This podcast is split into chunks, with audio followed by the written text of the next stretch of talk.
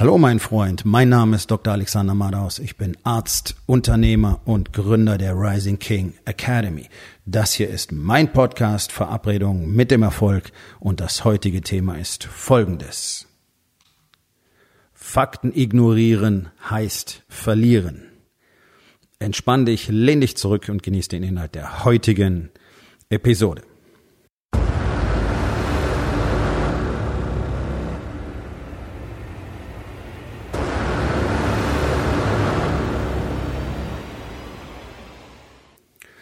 Ich hatte mein Leben lang schon, ja, Interesse an Militärgeschichte. Und zwar einfach, weil, nun, es sind so die wichtigen Wendepunkte in der Menschheit nun mal immer irgendwie mit militärischen Konflikten assoziiert gewesen. Und ähm, es gibt dort einfach enorm viel zu lernen. Es gibt enorm viel aus dem Mindset der Männer zu lernen, die Armeen geführt haben, die erobert haben, die verteidigt haben es gibt durch die Menschheitsgeschichte hindurch Namen, die wir niemals vergessen werden. Und ähm, es gibt in beide Richtungen sehr viel daraus zu lernen. Auch aus großen Charakteren. Ich meine, Alexander der Große war wirklich ein großer Feldherr und ähm, er war auch genial darin, seinen Truppen auch zu zeigen, wie wichtig äh, ihm die gemeinsame Mission ist. Auf der anderen Seite war er maximal von seinem Ego getrieben und konnte immer nur an die nächste Eroberung denken. Das war der Grund, warum er nie aufhören konnte. Ja, also auch diese Licht- und Schattenseiten in diesen Männern zu sehen, sind, ist immer wieder sehr, sehr interessant. Und momentan setze ich mich ähm, mit dem Zweiten Weltkrieg auseinander, weil es einfach äh, ein gigantischer, weltverändernder Konflikt gewesen ist, in dem ja unglaublich äh, viel passiert ist, politisch genauso wie militärisch. Und du kannst sowohl von den Politikern dieser Zeit ähm, sehr viel lernen, als auch von den äh, Menschen, den Männern im Militär, den Befehlshabern, den Kommandeuren.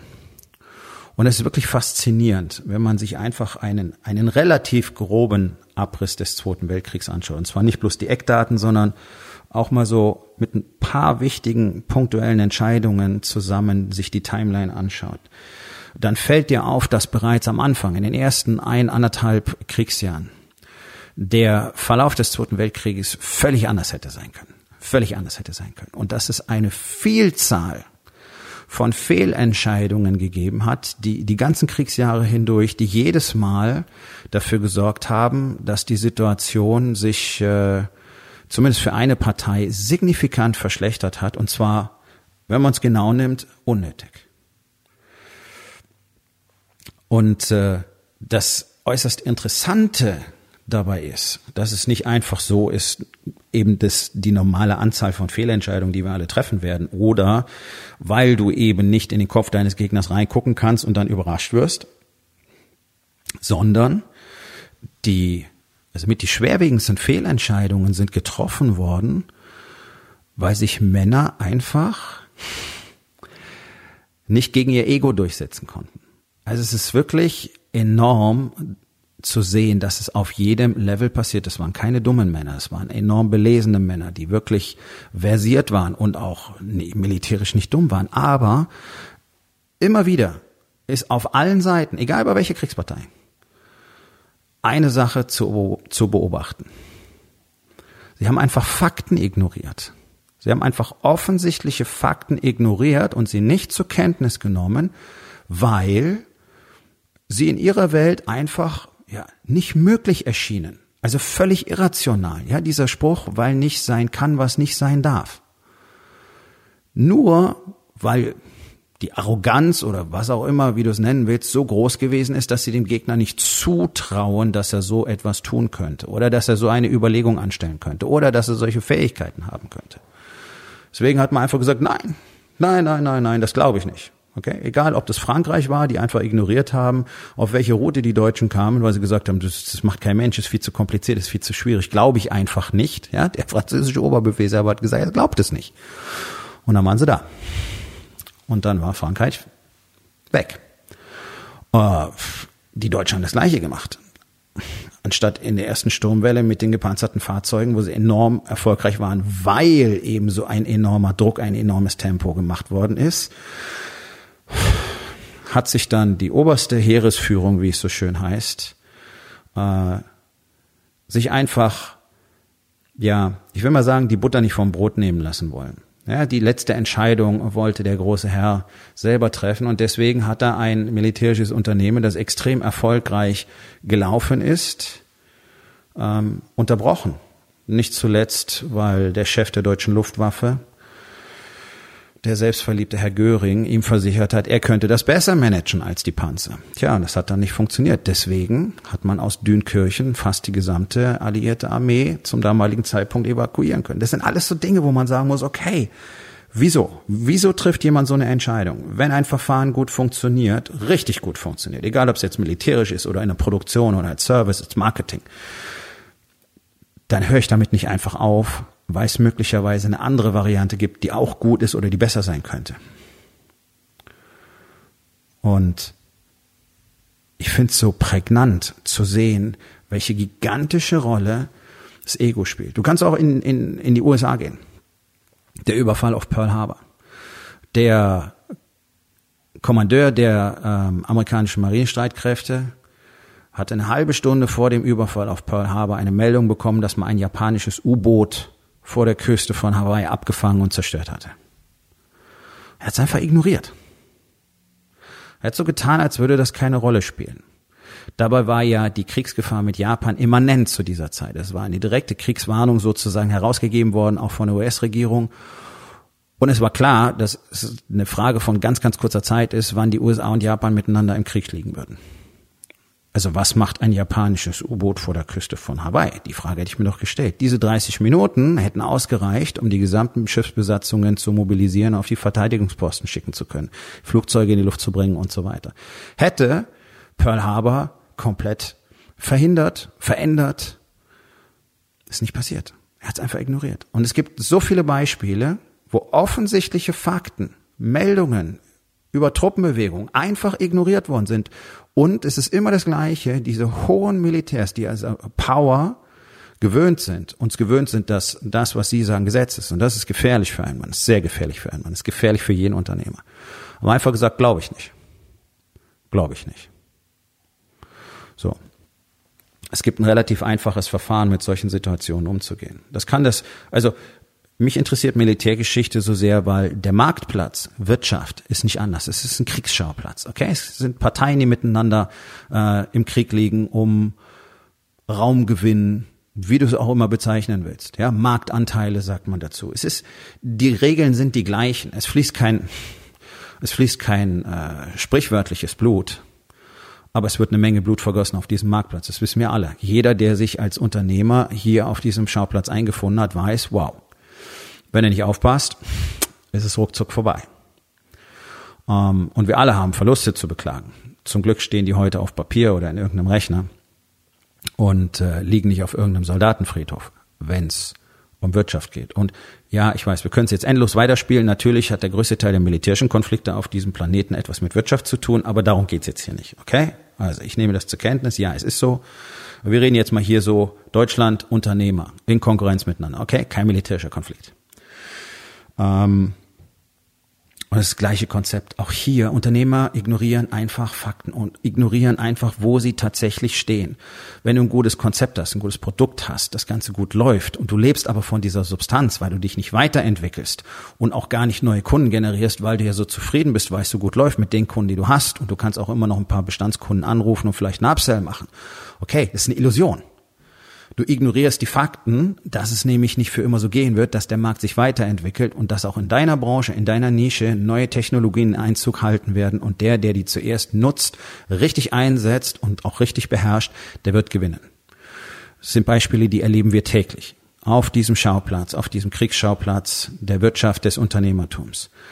Jeden Tag gibt es Leute, wenige, sehr wenige, aber gibt es Leute, die top of the pop sind, neueste Dinge initiieren, manchmal einführen und dann einfach beherrschen. Genauso gibt's andere, die ein paar Jahre zu früh sind teilweise mit Dingen, die absolut grandios sind, sie deswegen nicht mehr nachverfolgen und dann den Anschluss an den Marktplatz verpassen. Auch das gibt's. Alle Spielarten gibt es. Und ihr kennt mein Beispiel, eins meiner Lieblingsbeispiele vom Blockbuster. Blockbuster hat bis zuletzt daran festgehalten, dass sie ihre DVD-Verleih ähm, Lokalitäten offen halten, äh, anstatt anstatt wenigstens ins Internet zu gehen, was Netflix damals schon gemacht hat. Ja, Netflix hat angefangen, DVDs zu verschicken und ist dann währenddessen in den Streamingmarkt eingestiegen, hat sich also selber kannibalisiert. Davon spreche ich, von dieser Qualität äh, des Wahrnehmens von Fakten. Was ist als nächstes wichtig? Was wird wirklich gebraucht? Was passiert hier tatsächlich? Was wird sich entwickeln? Wo müssen wir einfach dabei sein? Im militärischen Bereich ist es nicht anders. Du musst sehr weit denken. Du musst Gedankenspiele durchführen. Du musst Modelle haben, an denen du arbeiten kannst. Du solltest deinen Gegner gut verstehen. Ich meine, das sind so Sachen, die sind ein paar tausend Jahre alt. Sun Tzu hat so ziemlich jeder Fuzzi an der Wall Street gelesen, glaube ich. Ich weiß nicht, ob viele ihn wirklich verstanden haben, aber auch wenn man einfach nur mal so als Anleitung, als technische Anleitung, kann man damit viel machen. Und man hat einfach gesehen, dass auch die Japaner mit Pearl Harbor einen riesen Fehler gemacht haben, weil sie komplett unterschätzt haben, wie die amerikanische Volksseele funktioniert, wie die amerikanische Psychologie ist. Es ist nämlich kein Volk, das sich hinsetzt und sagt, au, au, au, au, au, das ist alles so furchtbar, wir sind jetzt in Schock und Trauma, so wie es die Deutschen mittlerweile gerne machen. Der Deutsche ist die ganze Zeit nur im Schock und im Trauma. Passiert irgendwas, dein Konto ist leer, oh mein Gott, alles vorbei. Die Amerikaner, Pearl Harbor hat die amerikanischen Männer in die Rekrutierungsbüros getrieben wie nichts sonst. Es war der größte Gefallen letztlich, den die Japaner den USA machen konnten, denn die hatten keine Nachwuchssorgen, die hatten keine Probleme, Männer an die Waffen zu bekommen. Die haben in die Bude eingerannt. Das ist der amerikanische Geist. Das ist nun mal ein, ein Land aus Hillbillies, die mit dem Colt in der Tasche Land erobern und sich nicht verscheuchen lassen. Und wenn du denen so auf die, auf die Füße trittst, äh, und einen riesen Haufen in ihren Hof scheißt, werden die nicht einfach sagen, oh, das ist ja schlimm, jetzt muss ich erstmal eine Runde Wein gehen und ein paar Bier trinken. So. Also zu verstehen, wie der Gegner tatsächlich tickt, ist natürlich genauso entscheidend. Der Gegner ist nicht nur deine Konkurrenz, sondern in diesem Fall auch deine Kunden. Also wie, was brauchen die? Wie musst du mit denen sprechen? Wie musst du mit denen kommunizieren? Auch hier ignorieren die allermeisten Unternehmer komplett, was Menschen von ihnen wirklich wollen, was sie wirklich brauchen das große Problem der Handwerksbetriebe. Wenn du einen Klempner brauchst oder einen Maurer brauchst oder einen Fliesenleger oder einen Verputzer, die kommen halt und legen dir Fliesen, weil sie denken, du brauchst Fliesen oder du brauchst halt dein Klo repariert. Ja, rein technisch ja, aber was hängt denn dran? Was ist denn die Story dahinter? Was brauchen denn Männer? Männer Menschen wollen Zuhause haben, die wollen schönes Zuhause haben, die wollen ein Zuhause, das keine Löcher im Boden hat und wo das Klo richtig funktioniert, weil das bedeutet doch viel mehr als nur diese technischen Aspekte. Aber das ist sicherlich Thema für 28 eigene Podcast-Episoden. Ja, aber das sind alles Dinge, sind alles Fehleinschätzungen von Fakten. Das ist einfach nicht von der Tapete bis zur Wand denken, so einfach nur sagen, ich bin Klempner, ich, ich schraube Rohre. Okay, cool. Ja, das machst du technisch. Und dann machst bitte gut, komm pünktlich, arbeite sauber, sorg dafür, dass deine Leute nicht stinken, wenn sie die Wohnung betreten. Das ist so widerlich, ich verstehe es nicht. Ich verstehe es nicht. Ja, es ist körperlich harte Arbeit. Leute, ich habe selber, ich hab auf dem Bau gearbeitet, ich habe in Dreischicht gearbeitet, in der, in der produzierenden Industrie. Ich habe 30 Tonnen am Tag bewegt, selber erzähl mir nichts davon, dass ein Mensch nicht gut riechen kann, bloß weil er hart körperlich arbeitet. Ja, ist alles so. Aber auch darüber geht dieser Podcast nicht. Aber das sind alles Fehleinschätzungen. Versteht ihr? Auch da ignoriert ihr die Fakten. Riech morgens an deinen Mitarbeitern und dann schick sie unter die Dusche, wenn das nicht passt. Ganz ehrlich. Da müsst ihr führen. Da müsst ihr auch da in die Konfrontation gehen. So einfach ist es manchmal. Ja? Ego ist katastrophal und Du kannst in der Medizin sehr schön lernen. Deswegen ist es mir so, so, so. Das ist für mich fast surreal, wenn ich diese Dinge lese und äh, mir solche Dokumentationen anschaue, eben über diese Situationen, zum Beispiel im Zweiten Weltkrieg, wo so fundamentale Fehlentscheidungen getroffen wurden, einfach weil man Fakten ignoriert hat, anstatt ihnen erstmal nachzugehen. In der Medizin gilt ein ganz anderes Prinzip. Und leider verfolgen auch 80 Prozent der Ärzte dort dieses Prinzip nicht. Deswegen wird so viel Scheiße gebaut. Und ich kann euch eins sagen, ihr habt alle keine Ahnung davon, wie viele Fehler vermeidbar, absolut vermeidbare Fehler. Ich rede nicht von Fehlern, die jeder macht, sondern absolut 100 Prozent vermeidbare und auch nicht entschuldbare Fehler. Ärzte jeden Tag in diesem Land machen. Es ist katastrophal, weil die gar kein Interesse dran haben, ordentlich zu arbeiten, weil auch die von ihrem Ego so zerfressen sind und gleichzeitig so unfähig sind, offen und ehrlich, authentisch, emotional mit anderen Menschen kommunizieren, zum Beispiel mit ihren Kollegen miteinander ihre Fuck-ups zu teilen und daraus zu lernen. Es ist Hanebüchen. Und da merkst du mal, wie schwer Menschen umzubringen sind. Und das hat mir mein Vater schon beigebracht. Das hat er von seinem Chef schon gelernt, der äh, in, in Berlin damals Chefarzt gewesen ist, 50er und 60er Jahre. Menschen sind schwer umzubringen. Ansonsten wären die Friedhöfe voll, allein durch das Unvermögen der Ärzte. Und das sage ich mit 20 Jahren Erfahrung. Und ich habe, ich weiß nicht, wie viele hundert Patienten ich vor Kollegen gerettet habe, wörtlich.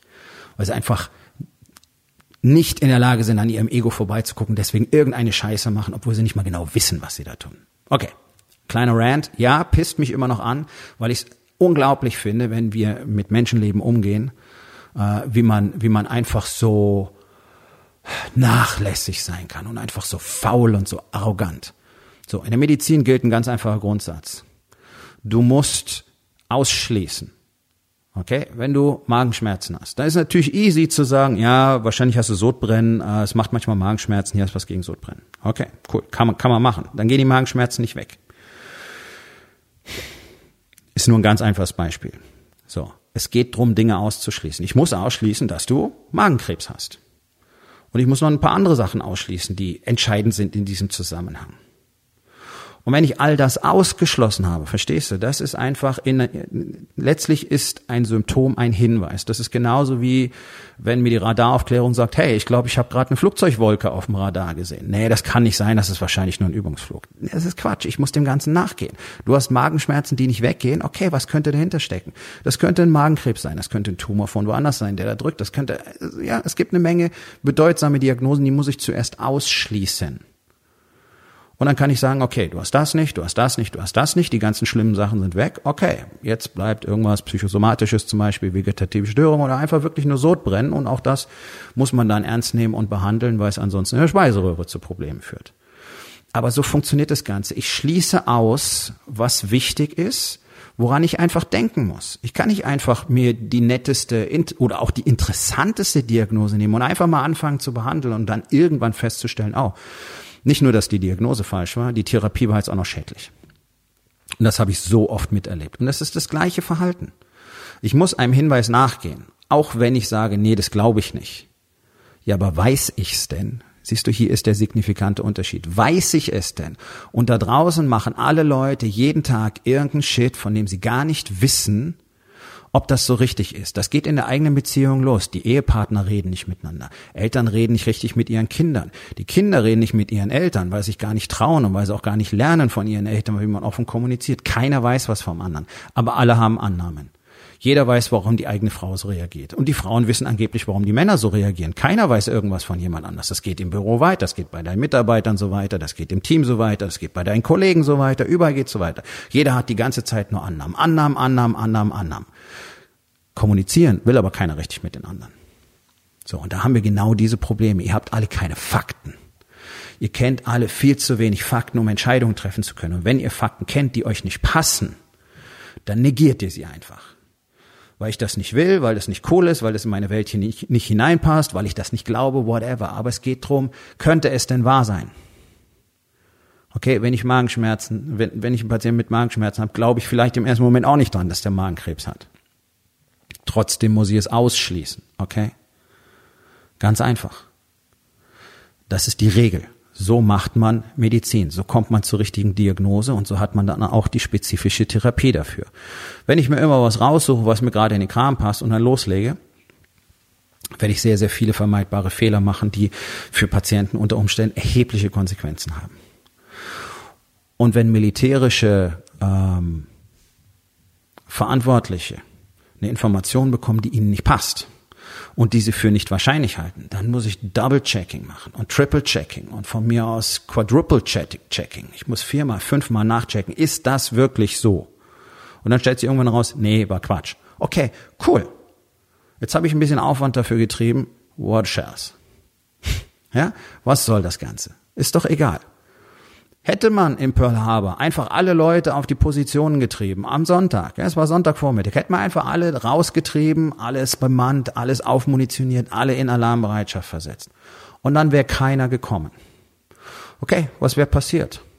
Die Leute wären genervt und angepisst gewesen, hätten gesagt, was soll die Scheiße, okay. Okay. Das wäre das Schlimmste, was dann passiert wäre. Also warum so hirnlos entscheiden, Fakten ignorieren, die ich meine, in dem Fall über 2400 Menschenleben gekostet haben. Und die jeden Tag Unternehmer ihre Unternehmen kosten.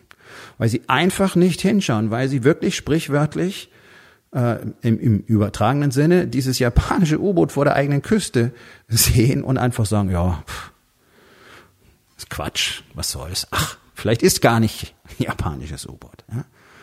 Einfach zu ignorieren, was da ist, einfach die Zeichen zu ignorieren, einfach zu ignorieren, dass deine Frau zu dir sagt, so kann es nicht mehr weitergehen. Zu ignorieren, dass deine Frau sagt, also so stelle ich mir unser Zusammenleben nicht vor. Ey Leute, ihr müsst zuhören, ihr müsst aufmerksam sein, im Business wie zu Hause, ihr müsst realisieren, was vorgeht und ihr müsst diesen Dingen nachgehen, so lange bis ihr wisst, was wirklich los ist. Und wenn ein Patient konsequent Beschwerden hat, dann muss ich so lange alles Schwerwiegende ausschließen, bis mir wirklich nur noch die einfachen Dinge übrig bleiben. Und dann kann ich sagen, okay, jetzt haben wir alles ausgeschlossen. Das ist der Grund, warum der Arzt in der Notaufnahme das Röntgenbild macht, wenn du auf dein Handgelenk gestürzt bist. Und dann nachher mokieren sich die Leute und sagen, hey, ich habe mir ein bisschen das Handgelenk verstaucht. Dann haben sie gleich ein Röntgenbild gemacht. Die wollen auch nur Geld verdienen. Nee. Nee. Eine Fraktur, ein Bruch deines Handgelenks muss nicht mal wahnsinnig schmerzhaft sein, zumindest nicht am Anfang. Meins war zertrümmert und ich hatte keine großen Schmerzen. Und ich wollte mir auch gerne die Story erzählen, dass es vielleicht bloß äh, ausgerenkt wäre. Ja? Deswegen muss ein Arzt so agieren. Das ist keine Geldschneiderei, ein Röntgenbild zu machen, um eine Fraktur auszuschließen, weil das die Behandlung komplett verändert und deine Zukunft komplett verändert. Nämlich eine Fraktur im Handgelenk, die man nicht behandelt, kann dazu führen, dass der Handgelenk in zehn Jahren Schrott ist, du es nicht mehr benutzen kannst. Und dann würdest du laut schauen und sagen, ja, yeah, da bin ich nicht richtig behandelt worden, die hätten ein Röntgenbild machen müssen. Oh ja, shit, no shit, ja. Verstehst du? Und Menschen benehmen sich häufig so, dass sich über irgendwas mokieren, was sie nicht wirklich verstehen. Okay, so sind Menschen. Aber du darfst niemals vergessen, wie wichtig es ist, die Fakten ernst zu nehmen und dann sich so zu verhalten, dass man das möglichst beste Outcome bekommt. Das heißt, eben zum Beispiel der Information so lange nachgehen, bis sie entweder bestätigt oder widerlegt ist. Und dann kann ich damit arbeiten, dann kann ich darauf reagieren. Und wenn sie bestätigt wird, dann kann ich nur sagen, holy fuck, sehr gut, dass ich das jetzt weiß, denn ansonsten wäre über mir die Scheiße zusammengeschlagen so wie es in allen Kriegen immer wieder passiert ist. Napoleon hat die gleiche Scheiße in Waterloo erlebt. Der hat eine mäßige, mäßige Aufklärung des Geländes durchführen lassen und dann waren sie am Schluss geblockt. Sie hätten eine Zangenbewegung machen wollen. Auf der einen Seite war ein großer Wassergraben, auf der anderen Seite ähm, war ein unüberwindbares Geländehindernis, ähm, zugewachsene Mauern, die sie nicht überwinden konnten. Und dadurch kam der Angriff zum Erliegen und die Preußen haben siegrecht die Schlacht beenden können. Also es geht durch. Ja, es geht einfach durch die Geschichte hindurch und es hat immer was mit Ego zu tun und es hat immer was damit zu tun, einfach nicht die Fakten zu verfolgen, so wie du sie verfolgen musst. Und ja, es mag scheiße unangenehm sein, diese Zahlen anzugucken. Ja, es mag scheiße unangenehm zur Kenntnis zu nehmen, dass die Konkurrenz dich offensichtlich abgehängt hat, weil die, oh, die benutzen Internet, die benutzen Social Media, die machen besseres Marketing, die ziehen alle unsere Kunden ab, die liefern besseren Service, deren Handwerker riechen gut, die sind auch noch pünktlich und die machen danach sauber. Hm. Und die verlangen auch noch mehr. Das heißt, die machen höhere Gewinne. Verdammte Scheiße. Wieso können die das? Ja. Das sind Menschen, die zuhören, sind Menschen, die die Fakten wahrnehmen und die damit agieren und nicht einfach sagen, ja, yeah, das ist schon in Ordnung so, das machen wir immer so und das ist halt schwere Arbeit und dann schwitzt man halt und na, na, na, na, na, na. Das ist egal. Ich will jetzt nicht auf den Handwerkern rumhacken, das machen andere Unternehmen genauso, das macht die produzierende Industrie, meine Serviceindustrie, die IT-Industrie ist ganz groß da drin, Scheiße abzuliefern. Aus eigener Erfahrung muss ich wirklich sagen, das ist eine Katastrophe, weil jeder das irgendwie anscheinend machen kann, aber keiner liefert, was wirklich gebraucht wird. Also, es geht quer durch. Ja, es geht wirklich quer durch alle Industrien, durch alle Businesses. Und keiner nimmt zur Kenntnis, was denn wirklich Fakt ist. Und Fakt ist zum Beispiel, was deine Kunden brauchen. Und wenn ich das dann sehe, dass diese IT-Services, die Server verwalten, irgendwie gar nicht richtig erreichbar sind und dann Problematiken auf dem Server innerhalb von Werktagen behoben werden, Leute, ernsthaft. Und dafür kriegt ihr Geld. Und solche Leute werden immer noch gebucht und das irgendwie normal geworden in der Branche, dass auch da der Service shitty ist. Euch wird es alle irgendwann nicht mehr geben. Euch werden Leute wie AWS und andere Services, äh, werden euch einfach zerquetschen. Und warum? Ja, weil die so groß sind. Nee, weil ihr Scheiße abliefert. Und weil ihr ignoriert, was vorgeht, weil ihr ignoriert, wie ihr euer Business führt, weil ihr ignoriert, wie ihr arbeitet, weil ihr ignoriert, wie eure Services und Produkte wirklich sind, weil ihr ignoriert, was beim Kunden ankommt, weil ihr ignoriert, wie viele Kunden euch regelmäßig nicht mehr buchen oder ihr gar nicht mitbekommt, weil ihr keine Tools dafür aufgesetzt habt, wie viele Leute gar nicht erst mit euch arbeiten wollen nach dem ersten Kontakt. Das sind alles Dinge, die ihr nicht zur Kenntnis nehmt. Das sind alles Fakten, die ihr nicht zur Kenntnis nehmt. Und all das sind Informationen, die ihr bräuchtet, um auf diesem Schlachtfeld zu gewinnen. Und das sind genau Strategien und Techniken, die wir in der Rising King Academy immer wieder, immer wieder miteinander nicht nur lernen, diskutieren und üben, sondern auch verbessern und verfeinern. Und durch den ständigen Austausch der Unternehmer in dem Mastermind hat jeder einzelne von denen so viele Blinkwinkel von außen und so viel Input auch aus anderen Branchen, dass natürlich alle zusammen enorme Fortschritte machen, die du woanders nicht finden kannst, weil es das woanders nicht gibt. Ganz einfach. Deswegen ist es auch so klein und so exklusiv. Und für Januar gibt es acht Plätze. Und für alle Unternehmer, die ihre Familie und ihr Unternehmen in das neue Jahrzehnt anders führen wollen, ist es höchste Zeit, dass wir beide uns unterhalten. Denn das kann ich dir versprechen. Wenn du nichts veränderst, wird das nächste Jahrzehnt genauso wie dieses Jahrzehnt. Und eins kann ich dir auch noch versprechen. Spätestens ab der zweiten Hälfte wird es sehr viel schlechter sein als dieses Jahrzehnt. Und das ist kein Geunke, sondern es ist einfach, wie mein Leben auch gewesen ist, weil ich zu lange nichts verändert habe. Und seitdem ich verstanden habe, wie es funktioniert, und das ist ja das, was wir miteinander lernen in der Rising King Academy. Das ist das, wo ich die Männer hinführe, die Unternehmer dann bist du nicht aufzuhalten in diesem Spiel. Und wenn du einer von denen sein willst, von diesen acht, die ab Januar noch richtig Gas geben, dann wird's Zeit, dass wir uns unterhalten. Geh auf rising-king.academy, dort findest du alle Informationen über meinen Mastermind, den Incubator und auch die Möglichkeit, dich für den Mastermind zu bewerben. Kommt zur Aufgabe des Tages. Wo in den vier Bereichen, Body, Being, Balance und Business, ignorierst du die Fakten? Und was kannst du heute noch tun, um das zu verändern? So, mein Freund, das war's für heute. Vielen Dank, dass du zugehört hast. Wenn es dir gefallen hat, hinterlass eine Bewertung auf iTunes oder Spotify und sag es deinen Freunden weiter.